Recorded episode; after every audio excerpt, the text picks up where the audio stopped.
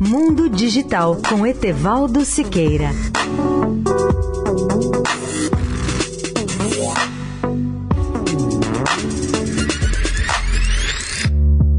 Olá, amigos da Eldorado. Os satélites de comunicações de órbita média estão na moda. Nesse padrão, os satélites são posicionados em órbitas a 8 mil quilômetros de altitude em relação ao equador terrestre, e eles são conhecidos pela sigla MEO, MEO, de Medium Earth Orbit. A proposta desse projeto é levar a internet aos 3 bilhões de pessoas dos países menos desenvolvidos que ainda são excluídos desse serviço. Isso representa quase a metade da população mundial. Por isso o nome O3B é uma espécie de abreviatura de Other 3 billion, ou seja, os outros 3 bilhões de habitantes do planeta, excluídos dos melhores serviços avançados da web e das comunicações. O sistema começou a operar com os primeiros satélites de órbita média em 2013 e hoje já forma uma constelação de 20 satélites no plano equatorial e que cobrem a faixa do planeta entre os dois trópicos, Capricórnio e Câncer. Os últimos quatro satélites do sistema foram lançados no começo deste mês de abril na Guiana Francesa por foguetes russos Soyuz. O sistema já atende a crescente demanda por aplicações de rede nos mercados governamentais de telecomunicações, de computação em nuvem,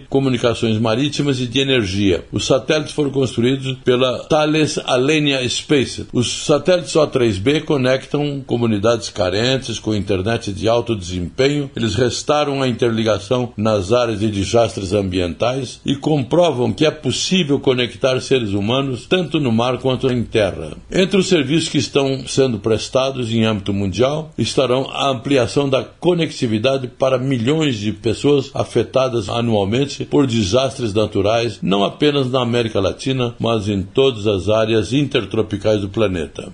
Etevaldo Siqueira, especial para a Rádio Eldorado.